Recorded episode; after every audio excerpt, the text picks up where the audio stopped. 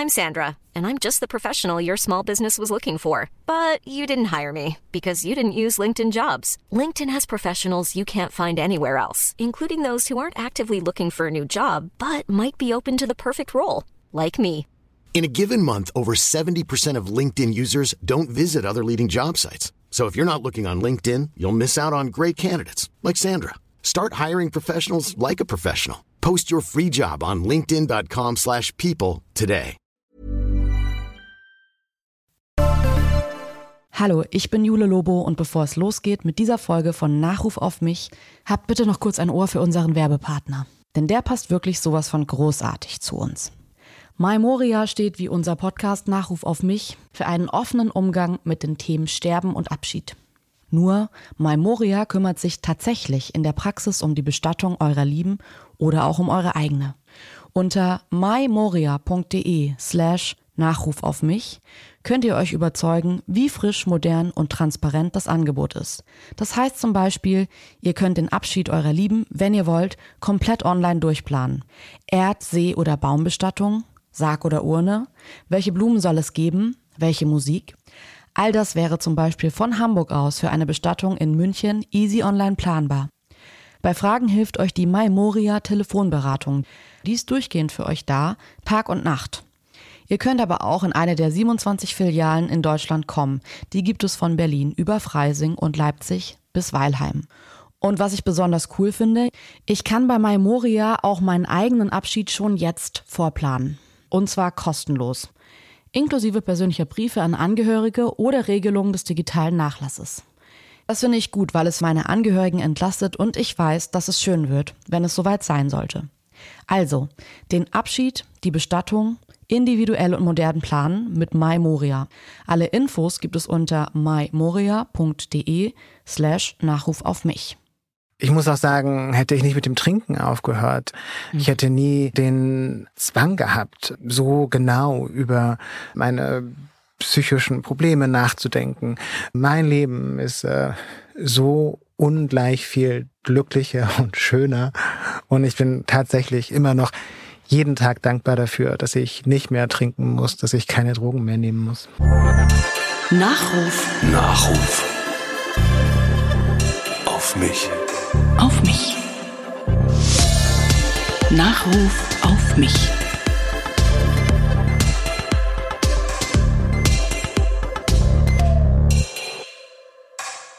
Hallo, ich bin Jule Lobo und das ist Nachruf auf mich. Mein Podcast über das Leben und was davon übrig bleibt.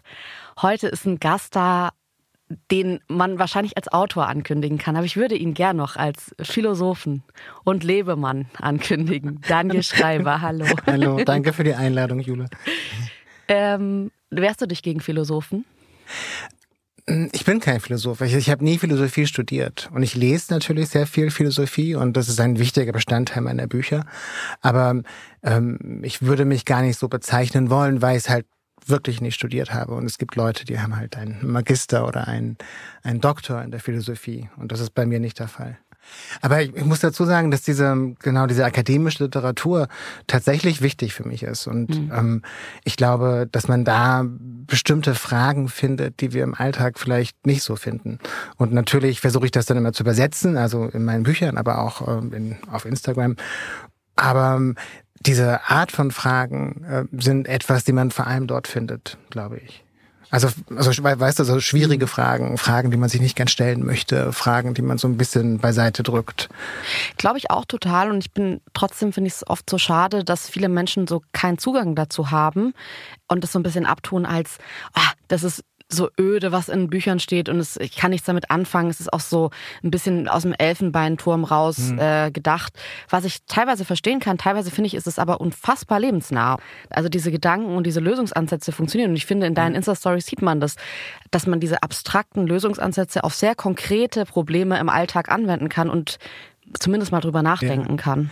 Ja, aber weißt du, also ich schreibe ja auch nicht akademisch. Ich versuche auf eine Art zu schreiben, die schön ist und verständlich. Und ich glaube, das sind beides Sachen, die in der akademischen Literatur nicht so nicht so wirklich wichtig sind. Also es gibt tatsächlich viele ähm, Bücher aus der Ecke, die, die sich nicht so gut lesen lassen. okay, das stimmt. ähm, bist du ein theatralischer Mensch? Ich schätze dich nämlich so ein bisschen theatralisch ein. Hast du schon mal so über deinen eigenen Nachruf nachgedacht, wie sich das anhören könnte, wenn du stirbst und ähm, dann liegt man abends so im Bett und dann denkt man sich so, wenn ich mal tot bin und dann werden die und die Blumen an meinem Grab sein und die und die Leute werden kommen, alle werden so unfassbar traurig sein und manchmal fängt man dann vielleicht auch selbst an zu weinen, weil man so ergriffen ist von der Möglichkeit, dass man stirbt. Hast du diesen Gedanken? Das habe ich noch nie gehabt, aber ich bin gerade total fasziniert, dass du das hast. Ja. Das mit den bis zu den Blumen. Welche Blumen möchtest ja. du denn? Darauf möchte ich jetzt nicht näher eingehen. Ich möchte eigentlich ein bisschen über deinen Nachruf reden. Also du hast dir noch nie Gedanken über deinen Nachruf gemacht? Tatsächlich. Ich habe es noch nie gemacht. Also ich habe Nachrufe geschrieben auf ähm, ähm, AutorInnen, die mir sehr wichtig sind. Aber ähm, ich habe noch nie über meinen eigenen Nachruf gedacht, auch noch nie über mein eigenes Begräbnis. Also ich denke sporadisch darüber nach, dass ich unbedingt mal sowas wie ein Testament und diese ganzen Patientenverfügungen machen muss und, und Dinge wie Passwörter aufschreiben mhm. für bestimmte Social-Media-Kanäle und so weiter. Aber ja, noch nie, ähm, was, also was man über mich sagen soll. Also ich nehme mich persönlich ja auch nicht als so wichtig wahr, dass man über mich eine Nachruf schreiben würde. Also ich erwarte nicht, dass äh, die FAZ einen, einen großen Artikel über mich bringt, wenn ich äh, irgendwann sterbe. Okay, dann werden wir jetzt äh, in den Nachruf, den wir für dich geschrieben haben, reinhören, so als wärst du wirklich jetzt heute oder gestern gestorben. Und ähm, das ist dein Nachruf, Daniel Schreiber. Er hatte wahrlich die Weisheit mit Löffeln gegessen. Der Essayist, Kolumnist und Aktivist für queere oder nicht normierte Lebensmodelle war ein Meisterkoch in der chaotischen Großküche, die wir Leben nennen. Er kochte und dachte gern. Und das passt ja auch, denn Leben ist wie Essen und Essen ist wie Leben. Essen wir ungesund, werden wir physisch krank. Bekommen wir nicht das, was uns schmeckt, werden wir emotional krank. Als emotionale Anorexie bezeichnete er es denn auch, wenn Menschen Nähe vermeiden, aus Angst vor Verletzungen oder weil ihnen, wie ihm auch, nicht nur angesichts der Weltlage sinnbildlich schlecht wurde.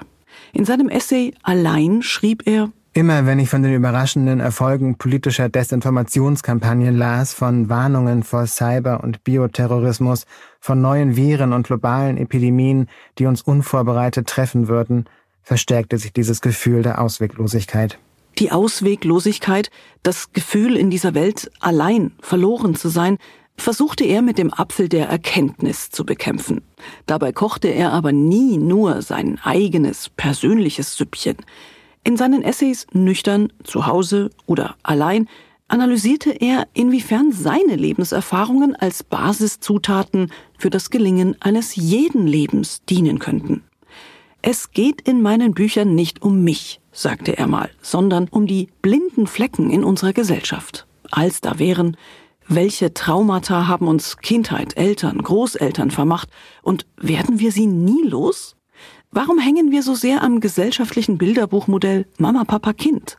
Und warum ist Alkohol anerkanntes Genussmittel, obwohl er Krankheit, Elend, Kosten verursacht? Dem Trinken dem suchtvollen Alkoholkonsum entsagte er irgendwann und schrieb das Buch nüchtern, denn auch hier erkannte er die eigene Sucht als eine Zutat eines misslungenen Gerichts. Und Sucht ist besonders bei queeren Menschen ein Problem, sagte er im Podcast Queerkram.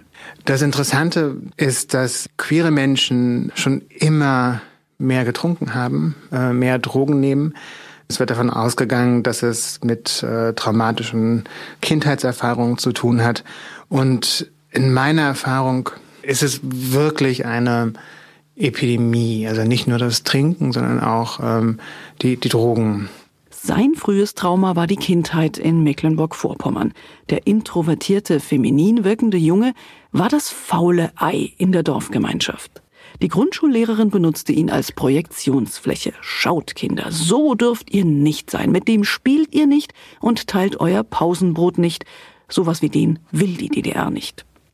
Elf Jahre Analyse und Therapie brauchte es, damit Daniel Schreiber begriff, dass er hier eine Erfahrung vieler queerer Menschen gemacht hatte. Dass sie schon äh, als Kind erfahren und erleben, dass ihr Begehren nicht plausibel, nicht natürlich ist im Vergleich zu dem Begehren, was ihnen vorgelebt wird und was ähm, die gesellschaftliche Norm ist, von der man nicht abweichen darf. Wenn Menschen also nicht bekommen, was sie begehren, wenn ihr Hunger nicht gestillt wird, verhungern sie, innerlich wie äußerlich. Damit das nicht passiert, bot er in seiner Community Dear Daniel auf Steady bis zuletzt Nahrung für die Seele. Seine Kochschüler konnten dort lesen, lernen und sich austauschen. Ist das Rezept, nach dem ich mein Leben lebe, gut für mich oder wie schaffen wir es, mit äh, unerfüllten Träumen zu leben? Wie schaffen wir es, trotzdem ein gutes Leben zu haben, obwohl wir vielleicht wissen, dass sich bestimmte Vorstellungen, die wir hatten über unser Leben, vielleicht nicht mehr erfüllen werden? Also vielleicht doch in den sauren Apfel beißen?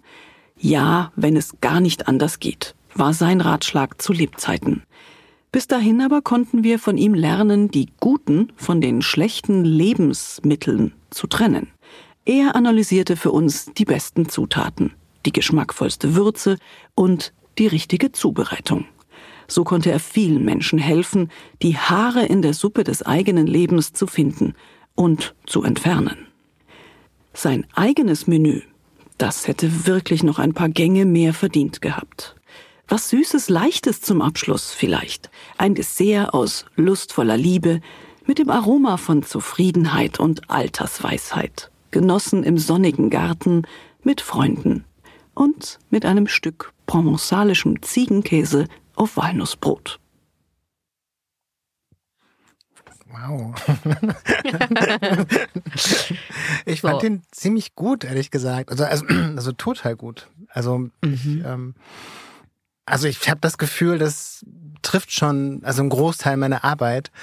Und äh, ja, aber es klang tatsächlich wie ein interessantes Leben.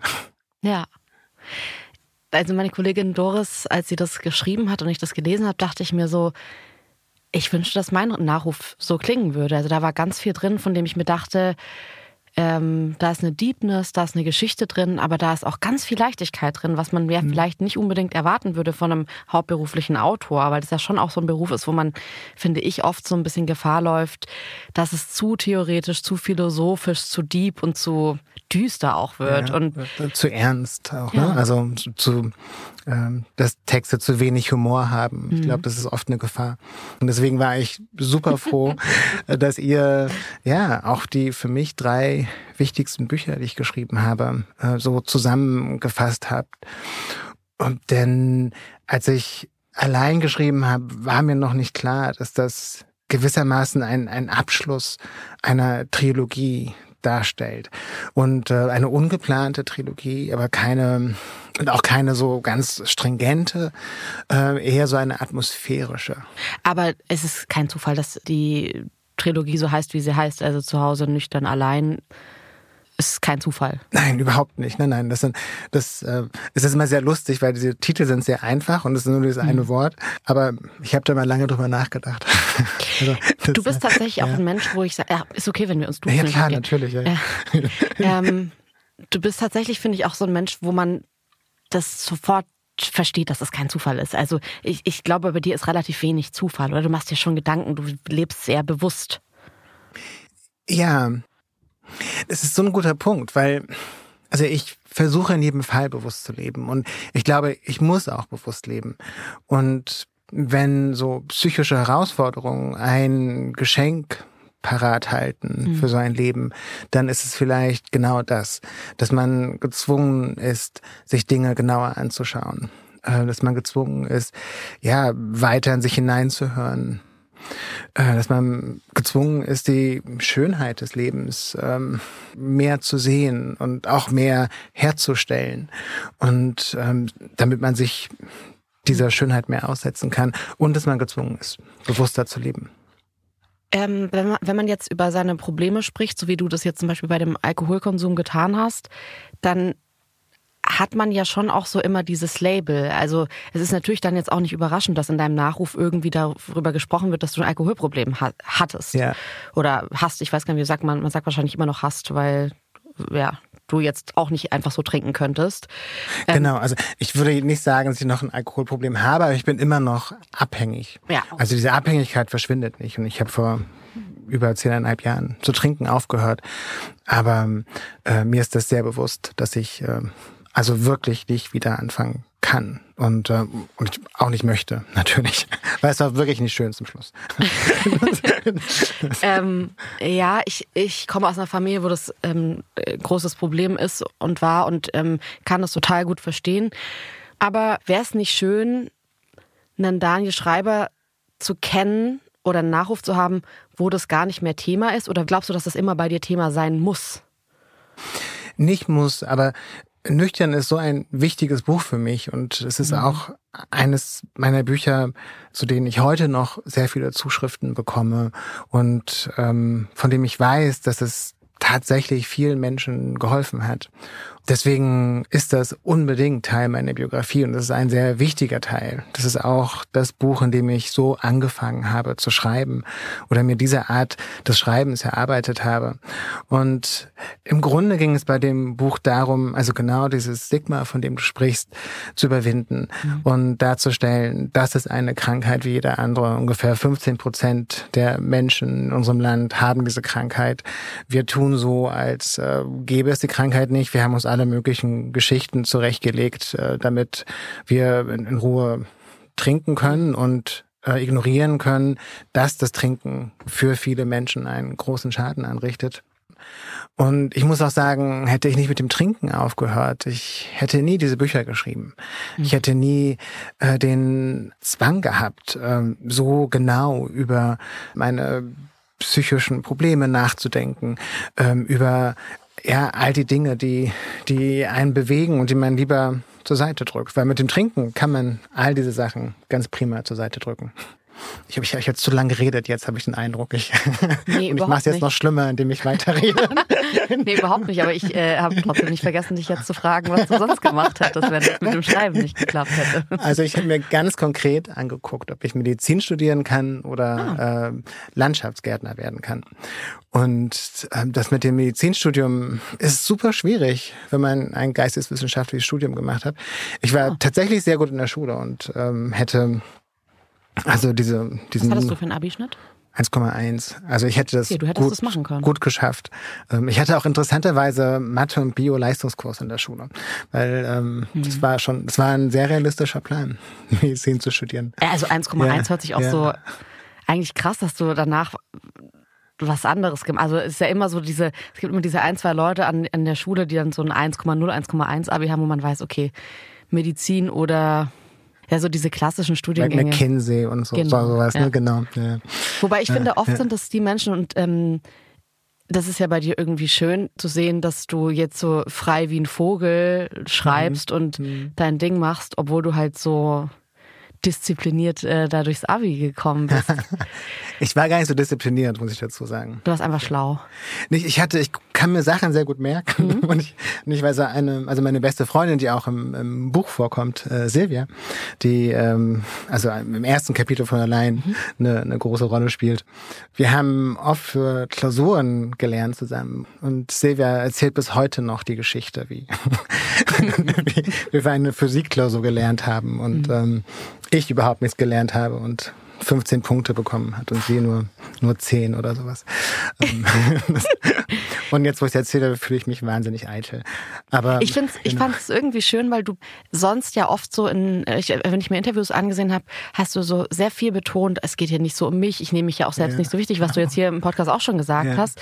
Und ich fand es so toll, ich glaube, es war bei Matze Hilscher, dass du gesagt hast, das, was mich in meiner Jugend wirklich auch vor dieser Lehrerin, die echt scheiße war, gerettet hat, war, dass ich schlau war. Ja. Das ist, finde ich, ein sehr Daniel Schreiber untypischer Satz eigentlich, wenn man sich das so überlegt. Also hast es natürlich auch damit im Zusatz gesagt, dass sich das jetzt sehr eitel anhört und dass das nicht willst. Aber ähm, ich finde das irgendwie schön, weil das ist, glaube ich, eine richtige Einschätzung einfach. Und ich finde, ähm, du hast ein gutes Gefühl für dich selbst. Woher kommt es?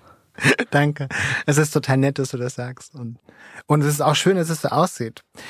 Und ja, okay, es sieht so aus, ja. Mhm. ich muss dazu sagen, dass ich tatsächlich, ich habe elf Jahre, das kam im Nachruf ja auch vor, ich habe elf Jahre Psychoanalyse gemacht und das war extrem wichtig für mich. Und ähm, ich gehe immer noch zu ähm, den Meetings einer Selbsthilfegruppe. Ich nehme immer noch therapeutische Angebote wahr. Ich ähm, mache immer noch Dinge wie Yoga. Ich schaffe es äh, meistens nicht zu meditieren, aber in der Vergangenheit war auch Meditation etwas sehr Wichtiges in meinem Leben. Und diese Bewusstheit oder diese Selbsteinschätzung, wie du es nennst, ich glaube, es kommt daher, dass ähm, ich das muss.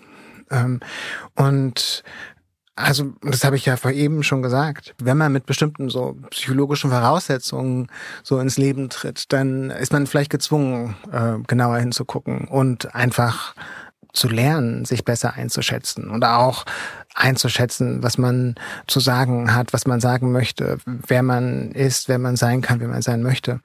Und ähm, ich habe das beim Schreiben, war das ein, ein wirklich wichtiger Punkt. Da gab es ein, ein, ja, eine Riesenhürde, dass ich immer den Eindruck hatte, das, was ich zu sagen habe, ist äh, nicht legitim. Niemand möchte das hören und ich sollte darüber schweigen. Und das klingt ein bisschen abstrakt jetzt, aber es ist wirklich so eine äh, psychologische, ja, so Falle gewesen, in der ich äh, drin steckte. Und ich musste mich aus dieser Falle wirklich auch herausschreiben. Wir haben, es hat sich im Nachruf auch so ein bisschen hart angehört, vom faulen Ei im Dorf zu reden. Du hast auch so ein bisschen aufgeguckt und hast gedacht, okay, so, wow. Ich fand, ich fand das so einen lustigen Begriff. Aber wie war das? Wie war deine Kindheit da? Also ähm, man kennt diese Geschichte von der Lehrerin, die dich extrem ekelhaft behandelt hat, die dir das Gefühl gegeben hat, du bist nicht richtig so, wie du bist. Wie war aber deine Familie? War das ein eher warmer Ort oder wie bist du da aufgewachsen? Das war in jedem Fall ein warmer Ort. Und ich äh, hatte drei Geschwister und, ähm, und es war ja ein Ort, in dem ich mich in jedem Fall aufgehoben gefühlt habe. Und wir hatten zwei große Gärten, was auch sehr wichtig war für mich. Und, so richtig äh, Gemüsegarten auch oder? So richtig alles, tatsächlich oh. alles. Also mhm. von angefangen von Spargelbeeten bis hin zu äh, Reniklodenbäumen. Mhm. Also wirklich, und es waren auch, meine Mutter ist eine sehr gute Gärtnerin und kann auch extrem gut kochen. Und äh, das äh, war, und es gibt Geschichten von mir, wie ich als äh, Baby unter einem Kirschbaum stundenlang ganz zufrieden die Kirschblüten angeguckt habe. Und ich kann mich damit tatsächlich identifizieren mhm. ja. mit, mit diesem Baby. Ähm, das äh, könnte ich heute auch noch. Und ähm, zugleich war es aber auch etwas, ähm, meine Eltern mussten, glaube ich, eine und ich spreche jetzt für Sie und ich bin mir gar nicht sicher, ob das hundertprozentig stimmt. Ähm, und, oder Sie sollten dazu was sagen, nicht ich. Aber ich glaube, Sie mussten wirklich eine Entwicklung durchmachen, mhm. was das Schwulsein angeht. Und ich glaube, dass Sie äh, damit zum Anfang in jedem Fall ein ja, ein Problem hatten tatsächlich. Also wie hat sich das gezeigt? Ich ich bin mir nicht sicher. Es ist eher so ein Gefühl, von, von dem ich spreche. Und wenn sie dieses Problem hatten, hat es sie nicht daran gehindert, mich zu lieben und mir ihre Liebe zu zeigen. Ja, ich erinnere mich noch tatsächlich an, an mein Coming Out mit 19 und ich dachte, also das sollte jetzt keine große Überraschung sein. Und, und, das ist jetzt keine 40 Alibi-Freundinnen vorher, wo nein, man sich dachte, okay, Tactics. Ich war immer schon feminin, habe ja. immer äh, gerne Sachen gemacht, die äh, in, in unserer Gesellschaft ähm, so traditionell weiblich kodiert sind und ähm, habe ich nie für irgendwelche traditionell männlichen oder irgendwelche Jungs-Sachen interessiert. Und ähm, ich habe Fußballspielen gehasst zum Beispiel. Und ja, ähm, und tatsächlich, also mein Vater war nicht überrascht, interessanterweise, und der war auch sehr cool. Er meinte einfach, ich soll das machen, was mich glücklich macht. Und meine Mutter hat aber zumindest überrascht getan. Also und, und, ja, ich weiß, was du meinst. Ja, ja. man kann und, sich unterscheiden, ob sie vielleicht auch einfach nur so. Genau. Oh nein, ich habe gar nichts damit. Genau, genau. Und, und und ich glaube, sie hat sich so ein bisschen äh, Zeit damit ähm, mhm. geschafft, um herauszufinden, wie sie jetzt mit dieser Situation umgeht und ähm, mit dieser Coming-out-Situation.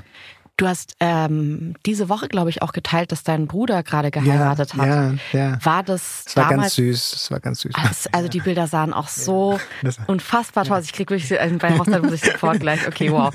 Ähm, war das damals schon klar? Also konntet ihr euch schon austauschen? Also Nee, interessanterweise nicht. Mein, mein Bruder ist vier Jahre jünger als ich und er hatte ein relativ spätes Coming Out. Also ah. er hatte, er hat tatsächlich auch eine lange heterosexuelle Beziehung geführt und auch ein Kind, ähm, der inzwischen also 20 ist. Ähm, deswegen konnten wir uns damals nicht darüber austauschen.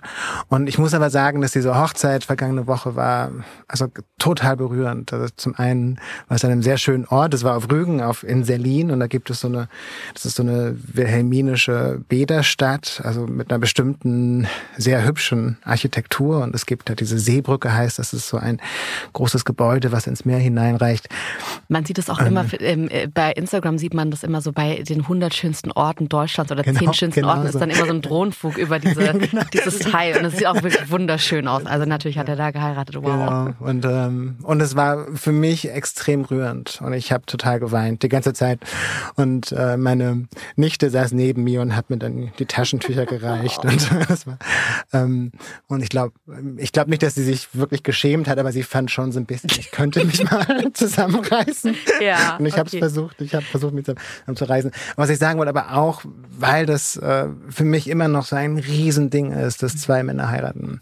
Und ich, äh, ich bin komplett anders aufgewachsen. Ich bin so aufgewachsen, dass das äh, ein Queerness nicht nur ein Riesentabu ist, sondern auch etwas verboten ist, ist etwas, über das man schweigt, etwas, das man verstecken muss. Und diese Offenheit und diese auch ja Anerkennung, ähm, also auch diese ja, gesellschaftliche und juristische und gesetzliche Anerkennung, die dahinter steckt, finde ich immer noch total rührend. Und ja. Und sitzt du dann bei so einer Hochzeit und denkst dir, es wird one day äh, werde auch ich hier ähm, auf der Seebrücke heiraten oder ich hätte den rosanen Anzug angezogen oder I don't know, ich weiß nicht, was man sich so denkt bei einer Hochzeit.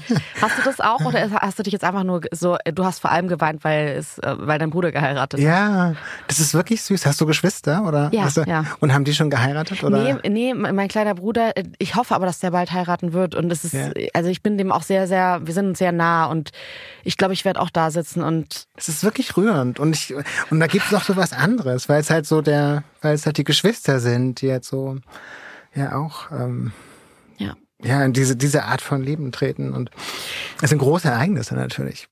Ähm, aber du hast eine Frage gestellt, die ich jetzt, genau. der ich jetzt ausgewichen mhm. bin und die ich jetzt auch ganz bequemerweise vergessen habe. Was hast du dann gefragt nochmal? Wie sieht denn deine Hochzeit aus? Wo wirst du heiraten? Botanischer Garten? Oder ähm, sag jetzt nichts Falsches, weil ich habe im Botanischen Garten geheiratet. Das habe ich hier meine Hochzeitslocation genannt. Wenn du jetzt gesagt hast, oh Gott, niemals an diesem Find Ort. Ich schön. Nee, nee, das ist super schön. Habt ihr in den Palmenhäusern geheiratet? Ja. Oder? ja im Mittel im Meerhaus. Das war wirklich. Super gut. Es war echt, ne, es war richtig schön. Also es ist kitschig ja. natürlich, auch voll, Full Kitsch, aber ich fand es echt schön. Aber Hast warum so ist das kitschig? Also ähm, danach haben sich so ein paar Leute in der Öffentlichkeit darüber lustig gemacht, um einen so Meme so zu heiraten. Und ich dachte mir so, ich verstehe total, echt? was man daran also, so Meme findet, aber ich finde, ganz viele Dinge im Leben sind berechtigterweise ein Meme. Und ähm, dieses Bild, bei mir war es jetzt wirklich in einem weißen Kleid da zu sein und getraut zu werden, das ist mir ich kann dir nicht sagen, woher das kommt, aber es ist mir irgendwie wichtig. Es hat für mich ein, mhm. ein mhm. Stück heile Welt, das man verarschen kann, finde ich auch völlig zu Recht. Da ist auch ganz mhm. viel drin, was irgendwie faul ist, aber da ist auch ganz viel drin, was richtig ist, glaube ich. Und ich kann total, deswegen bin ich bei Hochzeiten wahrscheinlich auch so emotional. Ich, ich mag diese Schwere des Moments, dass man das auch mal zulässt. Ich finde, mhm. wir lassen heutzutage das sehr selten zu, mal sich das mal zu gönnen, mhm. so eine Schwere. Und ja. ich finde das irgendwie schön. Und dass man dann da sitzt und ergriffen ist und weint, ja, also so, mhm. that's life. Es ist cool, dass das so mhm. ist, finde ich. Also hast du, hast du solche Vorstellungen über deine Hochzeit? Du hast es nicht vergessen. Nee, nein, nein, ich kann ganz viel über meine reden, aber wir kommen am Ende zu deiner. Ich finde es übrigens total wichtig, diese Schönheit im Leben zu haben und auch sich schöne Orte zu suchen. Und ich finde es total gemein, äh, Witze darüber zu machen oder irgendwie sich darüber lustig zu machen oder schlecht darüber zu reden. Und äh, natürlich äh, ist es unbenommen, dass die Ehe eine höchst problematische Institution ist, dass es damit eine immer noch eine Geschlechterungleichheit zementiert wird, ähm, dass es immer noch eine Säule dieses Patriarchats ist, was so viele von uns ähm, ja. unterdrückt, willentlich oder unwillentlich. Aber äh, Leute entscheiden sich dafür und, und ich finde es also absurd, sich über die persönliche Entscheidung von jemandem lustig zu machen. Und ähm, bin jetzt eigentlich eher Schon wütend wieder. auf die Leute, die und, und ich, nicht, okay, ich beantworte deine Frage. Also ich habe tatsächlich noch noch nie darüber nachgedacht, ähm, wie ich wo heiraten möchte. Kannst du es dir aber grundsätzlich vorstellen? Ich kann es mir vorstellen. Ähm, und aber es liegt zum Beispiel daran, dass äh, also eine der Beziehungen in meinem Leben, wo das ähm, also darauf hinsteuerte, auf eine gemeinsame Zukunft. Das war noch zu einer Zeit, wo man nicht heiraten konnte. Also ah. in Amerika nicht, und auch in Deutschland nicht.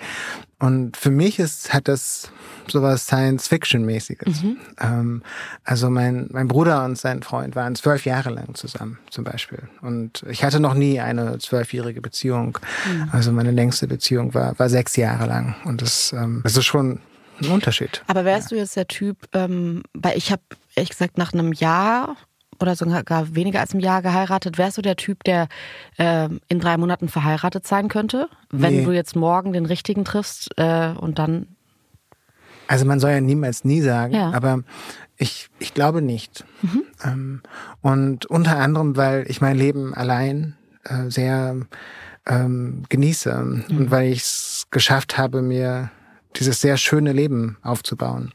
Und es war nicht einfach, mir dieses Leben aufzubauen und mhm. ein schönes Leben aufzubauen. Das heißt, ich würde auch eine ähnliche Sorgfalt darauf verwenden, mir ein gemeinsames Leben aufzubauen. Wir waren gerade bei der Seebrücke. Ähm, ich hatte schon zwei andere Gäste hier, ähm, Jennifer Weist und äh, Materia, die auch beide aus Mecklenburg-Vorpommern mhm. kommen. Äh, Materia aus Rostock und ähm, Jennifer Weist aus Usedom. Mhm. und es war sehr interessant, weil sie sehr konträr über ihre Heimat gesprochen haben. Materia hatte fast schon so ja, so eine Heimatliebe und eine Verbundenheit und eine Sehnsucht und ähm, ich kehre immer wieder dahin zurück und ah. also es ist eine romantische Verklärtheit, die aber total beneidenswert war. Also man hat es gehört und dachte sich so, ah, oh, ist das schön. Ist, ja, ich, ich, dachte mir, das hätte ich auch gerne, genau. Ähm, und Jennifer, die gesagt hat, ich habe darunter so gelitten, ich kann, dieser Ort ist für mich so grau und so gar nicht der Ort, ähm, an dem ich sein kann, dass ich mir, dass sie sich nicht vorstellen konnte, dahin irgendwann mal zurückzukehren oder da irgendwie so ein Happy End mit ihrer Heimat zu schließen. Wie ist dein Verhältnis zu Mecklenburg-Vorpommern und kann es einen 70-jährigen Daniel geben, der sich da ein Haus kauft und da unterm ähm, Kirschbaum liegt? Hm. Ich glaube, den könnte es schon geben. Also ich, ich muss dazu, also ich, äh, das Mecklenburg-Vorpommern meiner Kindheit war ein auch ein sehr grauer, ein sehr oppressiver Landstrich. Eine Welt, zu der ich unter keinen Umständen zurück möchte. Und eine Welt, aus der ich mein ganzes Leben lang geflohen bin. Und das hat natürlich auch was Positives, weil ich gezwungen war, mir ein anderes Leben aufzubauen, mir andere Orte zu suchen, mir andere äh, Menschen, andere Beziehungen zu suchen ich habe auch noch ein anderes Gefühl für diesen Landstrich. Und es gibt sowas wie so innere Landschaften. Das heißt, die Landschaften, in denen wir aufwachsen oder einen Großteil unseres Lebens verbringen, hinterlassen oft Spuren, ohne dass wir es merken. Und ähm, ich finde diese Landschaft tatsächlich mhm. irre schön. Und ich ähm, habe bestimmte Gefühle, wenn ich zu bestimmten Jahreszeiten in dieser Landschaft bin. Und weiß, wie, wie es morgens riecht, wie es äh, morgens um sechs sich anfühlt, wenn die Sonne im Sommer aufgeht. Bei eine große Frage, ich habe einen Podcast gemacht, wo ich mit einer ähm, Kollegin, die im ehemaligen Ostdeutschland, muss man sagen, weil sie ist auch nach der Wende geboren, ähm, aufgewachsen ist, drüber gesprochen habe, wie es so ist und dass diese Mauer dann doch irgendwie noch in unseren Köpfen da ist und man das merkt. Und ich finde, es gibt so gewisse Bereiche, wo man das total krass merkt, dass das so mhm. ist. Beispielsweise, wenn man sich ansieht, Sternelokale im Osten von Deutschland und im Westen von Deutschland. Es mhm. gibt so viele drei Sterne, zwei Sterne Lokale in Westdeutschland und kaum welche in Ostdeutschland. Und wir haben eigentlich in dieser Sendung so ein bisschen versucht, in diesem Podcast von Folge zu Folge so Klischees zu widerlegen. Das ist doch ein Vorurteil, so ist es doch gar nicht, das ist nur in unseren Köpfen so. Aber worüber wir uns total einig waren, war, dass vielen Menschen, die dort so sozialisiert wurden, ein bestimmter Sinn für Genuss fehlt. Mhm, ähm, und du bist für mich die erste absolute Ausnahme und ich verstehe überhaupt nicht, ich kann das nicht, versuche das die ganze Zeit einzuordnen. Ähm, ich finde aber tatsächlich, und es geht mir jetzt gar nicht darum, irgendwie dieses System, das man ja wirklich einfach in so vielen Dingen kritisieren kann, ähm, da jetzt zu bashen und zu sagen, aus diesem System können gar keine Leute mit Geschmack kommen, da, das, da will ich nicht hin, sondern ich glaube eher, dass dieses System bei ganz vielen Menschen dazu geführt hat, dass man sich über sowas keine Gedanken macht, dass man keinen Sinn dafür entwickelt, weil man hat keinen Sinn dafür zu entwickeln, was die guten Dinge des Lebens sind, mhm. das süße Leben, wo kriege ich das Beste her, mhm. wie, wie toll mhm. kann das Leben schmecken. Und bei dir ist es aber so und ich frage mich die ganze Zeit, warum das so ist und wie du dich geschafft hast, dich aus diesem System zu emanzipieren. Mhm. Ich habe darüber noch nie nachgedacht, über diesen Genussaspekt. Aber ich, ich musste gerade daran denken in meiner Analyse, äh, meiner Psychoanalyse. Und gerade in den ersten Jahren in New York äh, hat meine Analytikerin immer gesagt, ähm, Vielleicht haben sie ein Problem damit, äh, Freude zu empfinden, Freude zuzulassen. Und die erste Zeit dachte ich immer, ach Quatsch, ich, ich, doch nicht. Und äh, bin dann am Wochenende äh, tanzen und trinken und Drogen nehmen gegangen. Mhm. Und ähm, im Laufe der Zeit wurde mir immer deutlicher, dass das genau der Fall ist. Und ich versuche sehr bewusst in meinem Leben diese schönen Sachen zu finden. Sachen, die nicht nur schön aussehen, sondern sich auch schön anfühlen, die gut schmecken, die schön riechen. Also Geruch ist zum Beispiel was total Wichtiges für mich. Und wenn ich spazieren gehe, dann ziehe ich immer irgendeine Freundin oder irgendeinen Freund zu irgendeinem Busch und mhm. meinte, du musst den riechen, der ist so mhm. toll. Und, ähm, und es ist mir erst kürzlich aufgefallen, dass ich das mache und dass es Menschen vielleicht nervt. das glaube ich wirklich gar nicht. Das kann ich mir nicht vorstellen, weil wenn man das, wenn man dich ein bisschen ja. beobachtet, dann ist es sehr mitreißend. Mhm. Du bist süß. Aber äh, genau, deswegen, ich, ich weiß nicht, was das in meiner Kindheit, in meiner Sozialisation oder gar mit diesem Staat zu tun hat. Ähm, ich glaube, es gibt in jedem Fall äh, viele Ostdeutsche oder Leute, die in der ehemaligen DDR oder in den neuen Bundesländern aufgewachsen sind, die sowas wie Geschmack haben. Also eine Theorie, die ich habe, ist, dass es natürlich ein, ja, ein großen Mangel gab. Also mhm. dass diese Alltagskultur in der DDR ja tatsächlich von einem Mangel geprägt war, gerade ja. was ähm, äh, Konsumgüter, was aber auch was ähm, eine bestimmte Varietät äh, von Essen und Lebensmitteln angeht. Und ich weiß zum Beispiel, dass meiner Mutter die mit den beiden Gärten, es immer total wichtig war, äh, so also alle möglichen verschiedenen Gemüse- und Obstsorten anzubauen. Und mhm. meine Mutter zum Beispiel ist so ein Genussmensch. Also ich würde sagen, ich habe es von ihr. Kurze Antwort. Ja, interessant. Also ich finde trotzdem, du entschuldigst dich, finde ich, so oft so ein bisschen für dieses, ach, das interessiert die Leute doch nicht und da wollen die doch ja. gar nicht von mir wissen und da möchte ich mich nicht zu ernst nehmen und du bist so zurückhaltend und ich finde, du hast, deswegen habe ich dich auch als Lebemann vorgestellt, in diesem ja. Bereich so eine outgoing, mitreißende, eigentlich das, wo du so in vielen anderen Bereichen so äh, extrem gegensteuerst. Mhm. Du hast so einen Sinn für schöne Dinge, wo man ja auch schon sagen könnte, Vielleicht gibt es Leute, die das fast schon unsympathisch finden, weil sie sagen, oh, was ist denn bei dem los? Also empfiehlt ja nochmal ein Kaschmir-Pullover zu Weihnachten. Also guten Morgen, Herr Schreiber. Aber das ist ja nicht so. Also das, mhm. das reißt ja total mit und du hast da fast schon so eine Extrovertiertheit, die ich sonst ein Outgoing-Element, das ansonsten, mhm. finde ich, gar nicht so ist. Es ist so eine schöne Beobachtung und ich, ich glaube, was es ist. Also ich, seit ich Teenager bin, weiß ich, wie sich Depressionen anfühlen, kenne Depressionen, bekomme Depressionen. Und diese Schönheit des Lebens und dieser Trost, den schöne Dinge haben, das ist etwas sehr Reales für mich. Mhm. Ähm, und das ist etwas sehr Wichtiges für mich, was mich psychisch beschützt. Vielleicht ist es oberflächlich, vielleicht finden andere Menschen etwas vollkommen anderes schön und und das ist mir aber alles egal, weil also mich beschützt das und mhm. ähm, ich ähm, habe das Gefühl, mein mein Leben wird größer, wenn ich äh, die richtigen Sachen finde, wenn ich mir die grünen Mandeln im türkischen Supermarkt kaufe und einen grünen Mandelsalat mache.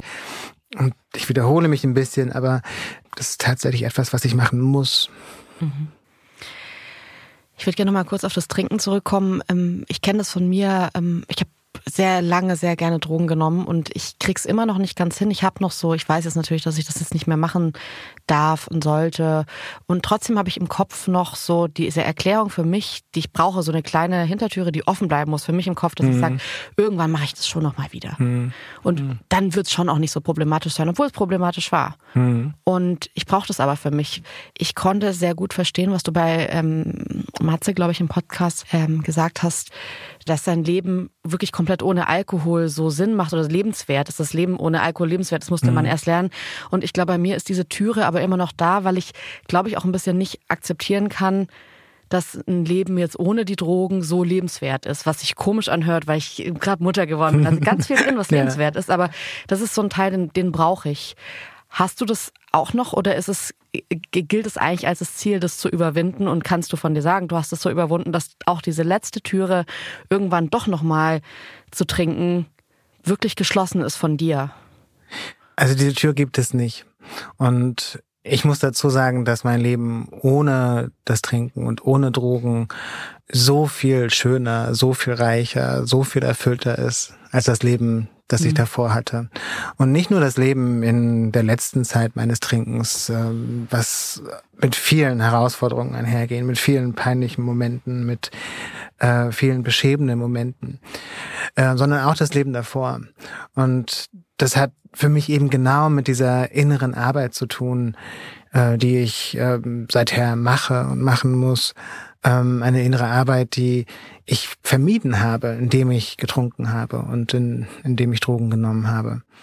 Also wenn man das regelmäßig tut, dann muss man sich mit bestimmten Sachen nicht auseinandersetzen, weil man sich immer wieder in diese narzisstische Blase begeben kann, die sich äh, warm und gut anfühlt und wenn man sich immer diese Geschichten erzählen kann, diese ganzen Selbsttäuschungen mit ins Boot holen kann mhm. und äh, sich die Welt so zurechtlegen kann, wie man möchte. Und das geht ohne Alkohol und Drogen nicht. Und deswegen muss man diese innere Arbeit machen. Und ich, also mein Leben ist äh, so ungleich viel glücklicher und schöner. Und ich bin tatsächlich immer noch jeden Tag dankbar dafür, dass ich nicht mehr trinken muss, dass ich keine Drogen mehr nehmen muss. Und es hört sich so ein bisschen kitschig an, aber es ist nee. tatsächlich so, es ist wirklich, es gehört so zu meiner Morgenroutine. Also diese mir das zu sagen. Ich verstehe es total gut. Ich habe das inzwischen in Situationen, Alltagssituationen, wie zum Beispiel Sonntag morgens auf den Flohmarkt gehen. Mhm. Mhm. Da habe ich früher immer gedacht, ah man, Leute haben so ihr Leben im Griff und gehen Sonntag genau. morgens auf den Flohmarkt. Dann sauge ich da drüber ja. mit meinem Kind und denke mir so, ach, ist das toll. Also ich verstehe ja. diese Schönheit der Normalität total. Ja habe aber trotzdem noch. Aber es hat nicht nur mit Normalität zu tun. Es ist, ähm, also weißt du, so wenn man ganz früh aufsteht, um wandern zu gehen, mhm. hat das auch nichts mit Normalität zu tun. Und das mhm. würdest du gar nicht schaffen, wenn du die ja. Nacht davor trinkst. ähm, und es ist, und ich glaube, es geht ähm, diese Grundidee, dass äh, Drogen dich auf irgendeine Weise ähm, aus diesem äh, bürgerlich spießigen Leben befreien, ist total witzig, weil sie eigentlich, also es gibt letztlich nichts Spießigeres als Drogen. ja, ähm, ja. Und es gibt nichts Spießigeres als Gespräche über Wein und ähm, Terroir und so weiter. Alkohol und Drogen sind Bestandteil dieses bürgerlichen Lebens, dieses Systems, in dem wir leben. Und äh, interessanterweise sind das eben auch Dinge, die dieses System miterhalten, mhm. die ähm, kollektive Gefühle runterdrücken, die eben dafür sorgen, dass Leute nicht zu wütend werden, dass sie, sie am Freitagabend den geplanten Ausbruch genau. haben, um am Montag wieder arbeiten zu können. Genau so. Ja. ja. I'm Sandra, and I'm just the professional your small business was looking for. But you didn't hire me because you didn't use LinkedIn jobs. LinkedIn has professionals you can't find anywhere else, including those who aren't actively looking for a new job, but might be open to the perfect role, like me. In a given month, over 70% of LinkedIn users don't visit other leading job sites. So if you're not looking on LinkedIn, you'll miss out on great candidates like Sandra. Start hiring professionals like a professional. Post your free job on linkedin.com/people today. Ähm, ist das Trinken ein Symptom für ein verfehltes Leben oder ist es eher so, dass ähm, das Trinken einen zu einem verfehlten Leben bringt. Also was so ist ein bisschen die Frage nach der Henne und Mai, aber ich würde mich würde es einfach interessieren, was du sagen würdest. Du hast ja schon so ein bisschen gesagt, das haben wir auch im, im Nachruf gerade gehört, dass queere Menschen noch mal mehr so in diesen ganzen Strudel reinkommen. Mhm, mhm. aber hast du das für dich so ein bisschen analysiert? Warum fangen Menschen an zu trinken oder eben? Mhm. Also man muss dazu sagen, 97 Prozent aller Leute trinken. Das heißt, Menschen fangen an zu trinken, weil sie es lernen, weil es ihnen mitgegeben wird, weil ähm, Alkohol zu unserem Alltag gehört, weil es so gut wie keine Alltagsgelegenheit gibt, bei der nicht getrunken wird. Es ist so, dass ein bestimmter Prozentsatz äh, der Menschen, das ist so ungefähr 15 Prozent, äh, die die haben diese, bringen diese Anlagen für eine Abhängigkeit mit. Also die werden mit ziemlicher Sicherheit äh, suchtkrank, wenn sie regelmäßig trinken. Äh, dann gibt es äh, ungefähr ein Viertel aller Leute haben so ein problematisches Trinkverhalten. Das heißt, die sind immer kurz davor, in die Abhängigkeit zu rutschen. Und dann gibt's eben drei Viertel der Leute, die das gut können, die das von selbst moderieren, die das, ähm, also die von selbst aufhören, die vielleicht, wenn sie 25 werden und sehr viel Partys gemacht haben, äh, von diesem Leben einen Schritt zurückgehen, äh, die wirklich nur ein Glas Wein trinken. Ich habe noch nie in meinem Leben ein Glas Wein getrunken. Mhm. Und ich, und ich habe so ja. Freundinnen, die das machen und, äh, und ich gucke die immer an und, und okay, es geht heute noch so. Ich kann es immer noch nicht glauben. Während eines ganzen Abends trinken diese ein ein vornehmes Glas Wein. Und ich hä? Was, was macht ihr da? Ja. Ähm, und aber diese 15 Prozent, die halt diese, diese Anlagen für diese Krankheit mitbringen, es ist eine Krankheit. Es ist eine Krankheit wie Depressionen, es ist eine Krankheit wie Diabetes, es ist eine Krankheit wie äh, Krebs. Also es ist wirklich eine Krankheit. Und ich glaube, ein Problem ist, dass wir immer noch glauben, dass es nicht wirklich eine Krankheit ist, sondern so ein Disziplinproblem oder so ein Leute, die eben ihr Leben nicht im Griff haben. Aber jedenfalls, was diese 15 Prozent angeht, äh, weiß man nicht genau, was Leute dazu bringt. Hm. Äh, man ist sich ziemlich sicher, dass 50 bis 80 Prozent eine genetische Veranlagung sind. Äh, man ist sich aber auch ziemlich sicher, dass äh, traumatische Kindheitserfahrungen ähm, ein sehr großer Indikator für Abhängigkeiten sind. Und deswegen sind die Zahlen unter queeren Menschen ähm, extrem hoch, was Suchterkrankungen angeht, weil queere Menschen eben sehr viel häufiger Opfer traumatischer Kindheitserfahrungen werden. Ich hatte vor ein paar Sendungen Sabine Rücker zu Gast hier im Podcast und ähm, es war ganz interessant. Wir haben natürlich in ihrem speziellen Fall jetzt über, wie werden Menschen so, wie entscheiden sich Menschen dazu, MörderInnen zu werden und dass es eben alle treffen kann oder eben auch nicht. Und sie meinte, was... Das kann alle treffen, wirklich? Ja, tatsächlich, oh weil sie meinte, also das fand ich, das fand ich auch sehr interessant, ja. aber das äh, zahlt auch ein bisschen auf diese Theorie ein, dass am Ende wenn Menschen ständig an ihrer Entfaltung gehindert werden. Also wenn sie immer wieder Pläne machen und die werden irgendwie dann durchkreuzt oder es finden so nicht statt oder es sind anders als erwartet. Und wenn man an der persönlichen Entfaltung so gestört wird, dann kann es dazu, in ihrem Fall jetzt dazu führen, dass die Leute dann auf die schiefe Bahn geraten. Mhm. Glaubst du, dass das dieses existenzielle Gefühl, dass man merkt, okay, ich bin jetzt queer, ich ähm, möchte das irgendwie, das ist ein Teil von mir. Und dann wird man so von einem System so hart daran gehindert, sich frei zu entfalten. Ist das symptomatisch dann für jetzt nach New York ziehen und Drogen nehmen und Alkohol trinken und also ist geht es um die freie Entfaltung, dass man sich selbst eingeschränkt fühlt? Ähm, was die freie Entfaltung angeht, ich glaube, es ist grundsätzlich etwas Traumatisches gesagt zu bekommen, deine Realität ist falsch. Und das äh, sehe ich sehr oft. Das ist, glaube ich, ein grundsätzlicher Fehler, äh, den erwachsene Menschen gegenüber Kindern machen und vor allem äh, sehr strikte Eltern mit ihren Kindern machen, äh, die, wenn sie Gefühle haben, die jetzt nicht gerade in den Alltag passen, dass die Kinder gesagt bekommen, das ist falsch, du bist falsch, das stimmt nicht. Mhm. Ich will, dass du dich auf eine bestimmte Weise zeigst, dass du bestimmte Gefühle zeigst und was du eigentlich fühlst und wie du eigentlich bist, interessiert mich nicht. Das ist etwas Dramatisches und das hat ähm, also wirklich auch schlimme Auswirkungen auf ein Erwachsenes und führt eben genau dazu, dass man mit sich kämpfen muss und sich einen Freiraum in meinem Fall erschreiben muss, und ähm, dafür sorgen muss, dass man sich auch traut, das zu sagen, was man zu sagen hat oder was man glaubt zu sagen zu haben. Und dass man über diesen inneren Glauben, dass es sowieso niemanden interessiert und dass es äh, eh im Raum verhallt und das oder noch negative Reaktionen hervorruft, dass man diesen inneren Glauben überkommt. Gibt es da melden sich Jugendliche bei dir oder junge Menschen, die sich outen wollen oder wissen, dass sie queer sind und ähm, einfach damit ein Problem haben und deine Geschichte kennen? Interessanterweise nicht. Ich glaube, zum einen gibt es dafür Leute, die es viel besser machen als ich, also die Queerness auf eine ganz andere, auf eine ganz andere Weise in die Öffentlichkeit bringen und ähm, was total schön ist. Und ich glaube, was wir jetzt auch vergessen, dass ähm, die Leute, die heute aufwachsen, die haben einen ganz anderen Blick darauf. Und das finde ich so faszinierend. Also mich erfüllt es mit so viel Hoffnung, die Leute heute, die heute zwischen 20 und, und 30 sind, anzuschauen, wie die über äh, Sexualität denken, wie die über sexuelle Orientierung denken, wie die über das Geschlecht denken. Das ist eine der wenigen Sachen, die mich optimistisch stimmen für die Zukunft der Welt.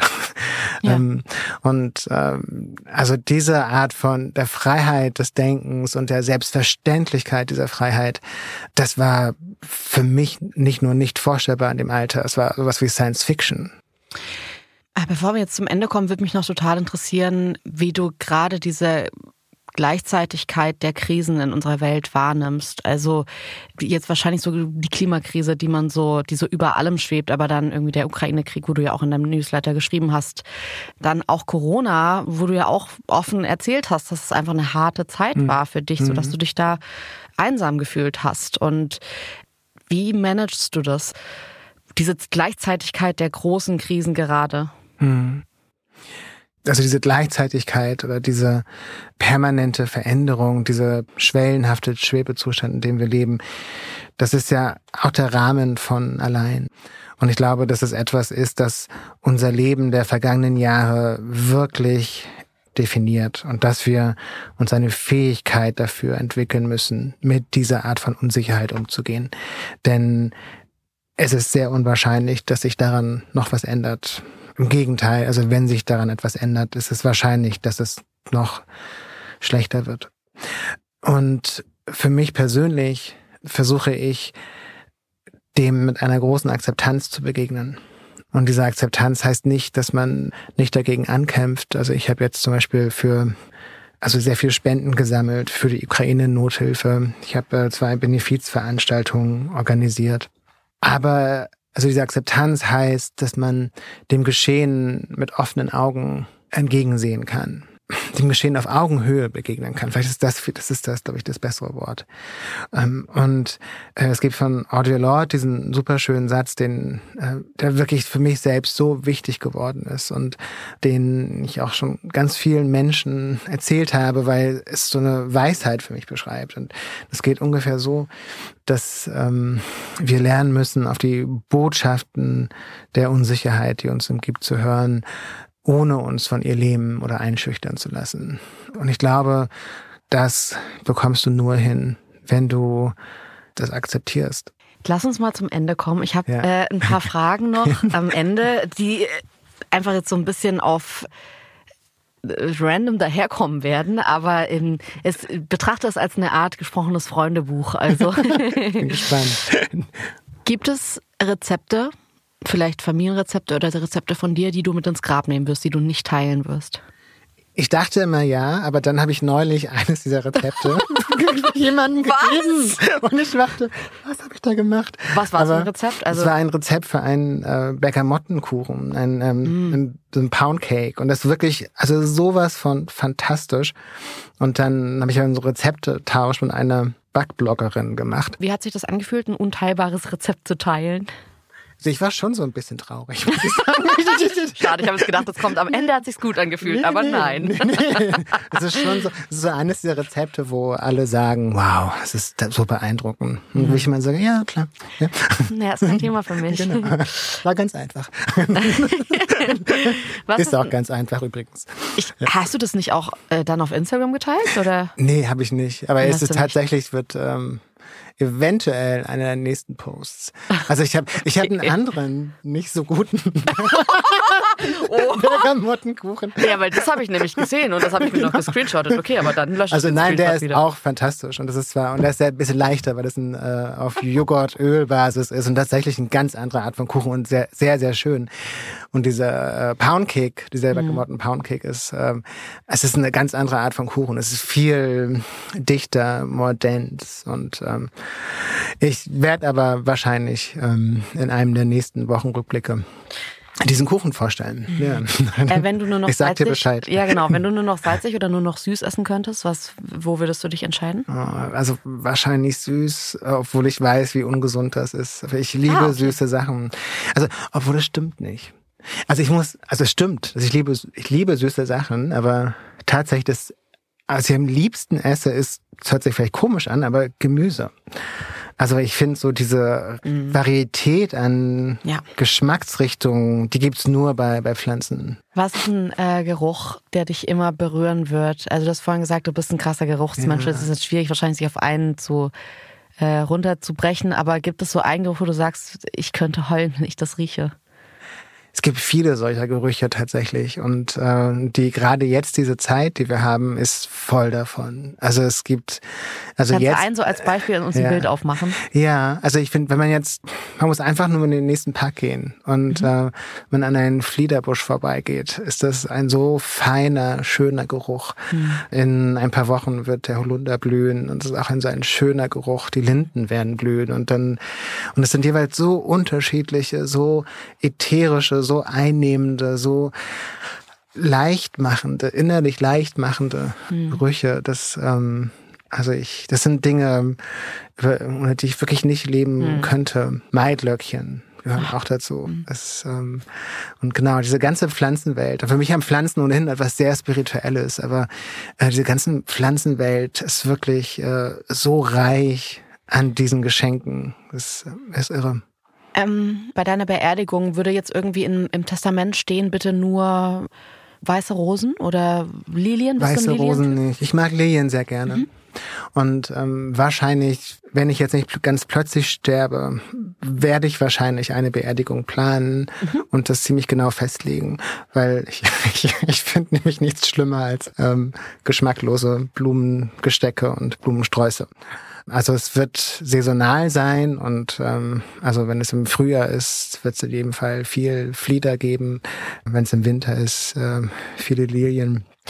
Gibst du viel Geld für, also auch Schnittblumen aus? Bist du so ein Magst Tatsächlich ja. Schnittblumen? Ja, ja, also ich habe eine sehr gute Beziehung mit dem Mann, äh, dem der Blumenladen um die Ecke gehört und wir wir grüßen uns auf der Straße und unterhalten Interessant. uns. Ich habe heute ähm, äh, überlegt, ob ich dir einen Blumenstrauß mitbringe. Ich hätte dir so gerne Blumen mitgebracht. Und Oh, dann habe ich aber süß. gedacht, ich habe dich immer Gärtnern sehen. Und es gibt diese Fraktion an Menschen, die Gärtnern lieben und es eine Todsünde finden, äh, Schnittblumen zu schenken, weil sie sagen, das ist so, meine Großmutter war zum Beispiel, sie hat immer gesagt, das ist, du schenkst mir den Tod. Das ist für sie der Tod. Ach, weil das schon tote Blumen sind, die ja eigentlich, man sieht, wie die sterben. Und ich fand das krass, weil ich liebe Schnittblumen auch total. Und dann habe ich mich gefragt, bist du wohl jemand, der was mit diesem, mit dieser Vergänglichkeit, ich habe mal, glaube ich, in einem Wabi-Sabi-Buch gelesen, dass man eben auch, was ich ganz lange nicht gemacht habe, ähm, Blumensträuße auch ein bisschen aushalten muss, dass die verwelken. Und man soll die aber stehen lassen, weil das gut ist so für das Wabi-Sabi Ja. im Raum, weil eine Vergänglichkeit auch ganz angenehm ist, das zu sehen. Ja. Dass, ähm, du hast, glaube ich, irgendwo geschrieben, dass diese Tür vom Leben zum Tod immer so ein bisschen offen ist und man das manchmal nicht sehen will. Und ich finde aber bei Schnittblumen ist es, hat es fast schon eine Romantik, die man gut ertragen kann. Und es kann ja auch sehr schön sein. Zum Beispiel Tulpen, die verblühen, Ja. haben wirklich eine ganz eigene Schönheit. Das sind sehr schöne Wie ein Gemälde, Blumen. ja. ja. Und ähm, ich finde es nicht schlimm. Also ich, die Wahrheit ist, dass ähm, alle Pflanzen immer wachsen und immer sterben. Dass wir immer wachsen und Mhm. immer sterben. Äh, dass man Leben und Tod auf dieser Ebene gar nicht so trennen kann. Und ähm, die, ähm, ja, die Tulpe in der Vase ähm, es lebt und stirbt auf eine ähnliche Weise, wie es die, die Tulpe, die noch die Zwiebel dran hat, äh, tut. Ja. Von welchem Traum hast du dich denn bereits verabschiedet? Außer Mediziner. Do it. nee. Sag's. okay, wir sehen gerade einen Daniel Schreiber, der ganz klar, soll ich oder soll ich nicht? So gemein, dass du das so sehen kannst. Ähm, okay, ich sag's mal. Also es war auch, es war nie so ein richtiger Traum, aber also, lustigerweise, mein, mein Ex-Freund David, ja. ähm, der hat mich versucht, während der ersten beiden Jahre unserer Beziehung äh, dahin zu bringen, so zu modeln und mit Modeln Geld zu mhm. verdienen. Und weil er hat immer geglaubt, dass ähm, ich das machen sollte und dass das der Weg wäre, wie ich ähm, mir ein, ein sicheres Einkommen ähm, ja. gebe. Und, und ich sage das, weil das ist eine der Sachen, von denen man sich wirklich verabschieden muss. Wieso? Und zwar, weil bestimmte äußerliche Sachen tatsächlich anders werden mit dem Alter. Ich glaube, ich habe so ein bisschen Angst davor, so oberflächlich zu wirken, aber dieser Teil ist relativ oberflächlich von mir. Ich finde es überhaupt nicht einfach, die äußerlichen Dinge hinzunehmen, die mit dem Alter einhergehen es fällt mir schwerer, die zu akzeptieren. Irgendwann akzeptiere ich die und ich glaube, das meine ich damit. Man muss sich irgendwann davon verabschieden, dass man auf eine bestimmte Art und Weise aussieht. Auf die Art und Weise, von der man immer dachte, dass ähm, so siehst du eigentlich ideal aus. Mhm. Dieses Ideal wird man nicht ja, mehr erreichen. Also ich ähm, empfinde das trotzdem, ich schaue gerade sehr ungläubig, weil ich trotzdem denke, es ist ich, ich glaube, es ist was anderes, ob man jetzt so dieses Model mit Anfang 20 im Kopf hat, mhm. ähm, wo ich total verstehe, dass man sich von diesem Bild verabschieden muss. Mhm. Also du bist ja ein wahnsinnig schöner Mann und könntest ja, jetzt auch süß, ähm, ja. für dein Alter, also es gibt ja, ja auch ganz viele einfach ähm, finde ich eh bei Männern einfach Mhm. Ähm, oft so, dass man sagt, ey, da, da werden einfach Jahre drauf unfassbar attraktiver und ja. ähm, man kann es irgendwie mitnehmen. Ich würde auch sagen, ehrlich gesagt, dass das bei Frauen so ist. Ich finde es oft komisch, dass man das bei Frauen immer sagt, und bei Frauen ist es anders, weil man das finde ich so nämlich empfinde. auch. Genau, es gibt so viele mhm. wunderschöne Frauen, die, also so, ich habe, ja. also ja, ich, ich habe auch, auch, wirklich, ich habe eine 60-jährige und eine über 70-jährige Freundin mhm. und die sind Bei, gehören beide zu den schönsten Frauen, die ich kenne. Ja. ja. Aber ähm, deswegen die Frage, muss man sich, hast du dich, musstest mm. du dich mhm. wirklich von diesem Traum verabschieden? Oder wenn jetzt morgen jemand kommt und sagt, mm. ey, du mhm. könntest total mm. gut hier ähm, Model für, äh, weiß ich jetzt nicht, was muss natürlich irgendwo auch was sein, was, was passt und wo man sagt, darin finde ich mich wieder, aber würdest du das dann zusagen oder wärst du da zu eitel, weil es nicht mehr nach deinen Vorstellungen, weil du nicht nach deinen Vorstellungen gealtert bist? Nee, nee, ich wäre nicht zu eitel. Und ich habe, ähm, weiß ich, mit diesem Model, es geht gar nicht ums Modeln, mhm. sondern es geht um diese Idealvorstellung davon, wie du mhm. aussiehst. Ja. Und, ähm, und ich glaube, das haben, also ich habe das äh, jahrelang gehabt. Ich habe jahrelang gehabt, irgendwie, du musst so und so schlank sein, du musst so und so muskulös sein, du musst ähm, diese Nasolabialfalten, mhm. die dürfen nur bis hier gehen und nicht bis ja. ganz unten und so weiter. Aber es ist vielleicht, ich weiß gar nicht. Also ich frage mich gerade, wie eitel und oberflächlich das klingt. Was ist deine Einschätzung? Würdest also, du dir das anhören? Ich glaube, das ist ein Thema, über dass sich alle Gedanken machen. Und ich glaube, viele sagen, ich mache mir darüber keine Gedanken, weil man natürlich am liebsten hätte, dass man sich dazu keine Gedanken genau, macht. Ja. Und ähm, also mir geht es auch so. Ich habe deswegen auch vor Jahren schon wirklich mit kleinen Schönheitsoperationen angefangen, weil ich mhm. gedacht habe, ich möchte dem gleich diese Falten ah. so äh, möchte ich gar nicht erst entstehen lassen. Und ah, wow. ähm, ich ja, weiß ich nicht. Also ich habe auch viele Freundinnen oder Freunde, die das komisch finden und sagen, wieso, wie, du wirkst gar nicht so eitel. Und ich weiß gar nicht, ob ich das so eitel finde, aber ich sehe halt in dem Gesicht von meinen Eltern und Großeltern, dass da oft Gefühle oder Blicke interpretiert werden, die so gar nicht da sind, einfach mhm. weil die Falte da ist, mhm. die halt leider ein bisschen zornig oder böse mhm. oder nachdenklich aussehen mhm. lässt. Und mhm. da habe ich gedacht, ich möchte das nicht. Deswegen finde ich es interessant und erfrischend, wenn du das ja. so erzählst, weil ähm, ich glaube, dass eine gewisse Form von Eitelkeit, wir reden seit einer Stunde auch drüber, was du für ein wahnsinniger Ästhet bist, mhm. dann fände ich es irgendwie komisch, dass man das bei sich selbst mhm. irgendwie gar nicht anwendet, sondern natürlich da auch drüber nachdenkt. Und ich finde es eigentlich, also du bist ja jetzt auch nicht so eine, zum richtigen Ergebnis gekommen, was ich irgendwie auch schön nee. finde, dass es so, dass man sich das immer wieder fragt und dann weiß mhm. man am Ende auch nicht, Macht man das richtig? Wie ist die Haltung dazu? Weil man weiß ja auch, dass es ein bisschen quatschig ist.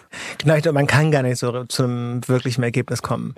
Weil, ähm, ja, zum einen ändert sich das die ganze Zeit und, mhm. und äh, zum anderen gibt's da eben diese beiden Wege, damit umzugehen.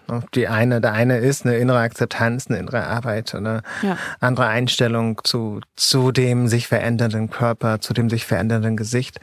Und eine andere ist eben tatsächlich ähm, was zu unternehmen. Ich glaube, man sollte sich dann vielleicht so das Beste von beiden Wegen suchen, hm. glaube ich. Aber ich bin mir auch nicht sicher. Hast, hast du nicht noch eine Frage? ja, ich habe noch, hab noch ein paar schnelle Fragen hier. Wenn ich jetzt einen Brief hier hinlegen würde, auf dem steht, wann du stirbst, würdest du den aufmachen wollen? Würdest du das wissen wollen? Nein. Okay. Was sollen andere über dich erzählen? Ha, ah, das ist eine gute Frage.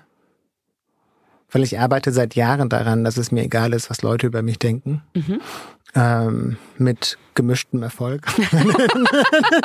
ja.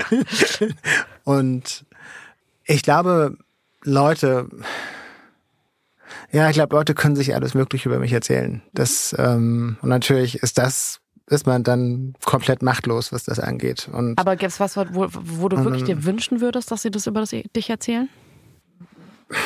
Wenn man sich an mich erinnern sollte, dann vielleicht als jemanden, der schöne Bücher geschrieben hat. Bücher, die Menschen wirklich was gegeben haben und die wirklich eine Bedeutung hatten für ihr Leben. Wenn man das sagt und äh, wenn man mhm. sich so an mich erinnern sollte irgendwann, dann hätte ich eigentlich alles erreicht, was ich je erreichen wollte. Gibt es eine kindliche Abneigung, die du noch nicht überwunden hast? Ah, eine gute Frage. Ich glaube nicht, interessanterweise. Also ich habe, ich muss gerade daran denken. Ich habe in, in, Japan mal in einem Sushi-Restaurant eine Suppe mit lebendigen Glasaalen gegessen. Mhm. Ähm, und ähm, das war so genau so ein Moment, wo ich dachte, wie, wie das, das soll ich jetzt essen? Die, die schwimmen hier drin rum und klar, die sind wirklich frisch, ich weiß. aber, aber so frisch. Genau, genau. Und, und das war eine sehr interessante Erfahrung. Ja, und, und aber so, ich, ich, ich denke jetzt gerade bei mir ist es zum Beispiel, ich kann nicht, äh, wenn Ton nicht gebrannt ist und es dann so eine raue Oberfläche hat, ah. ähm, die Unterseite von Tellern kann ich dann tatsächlich, kann ich gar nicht anfassen. Ach, das ist interessant. Hast du sowas? Also das ja, ist ja auch kindliche leider. Abneigung. Oh Gott, ich habe eine ganz schlimme Sache. Und mhm. zwar, ich ähm, ertrage es nicht, wenn wenn Menschen schmatzen.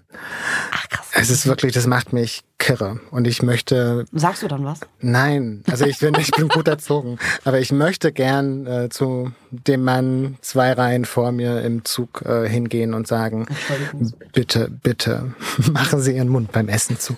das wäre eigentlich schon ein sehr schönes Schlusswort, aber ich frage dich jetzt trotzdem noch. Ähm, Hast du eine Lebensweisheit? Hast du einen Spruch oder ein Mantra oder irgendwas, wo du sagst, das trägt dich vielleicht auch, weil es so banal ist und so schön ist, gerade durch die Zeit oder durch dein Leben und das kannst du teilen? Ich glaube nicht.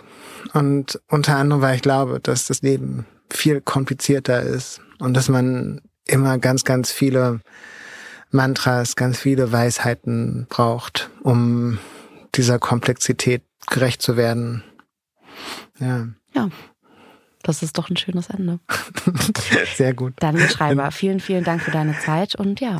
Ja, ganz, ganz vielen Dank für die Einladung, Julo. Und dank, danke für die, diese schönen Fragen und diese schöne Atmosphäre. Es hat total Spaß gemacht, mit dir zu sprechen. Danke. Danke. Danke, danke, danke. Nachruf auf mich. Nachruf auf mich ist ein Podcast von Zebra AudioNet. Idee, Redaktion und Produktion Doris Hammerschmidt und Frank Busch, Medienproduktion München.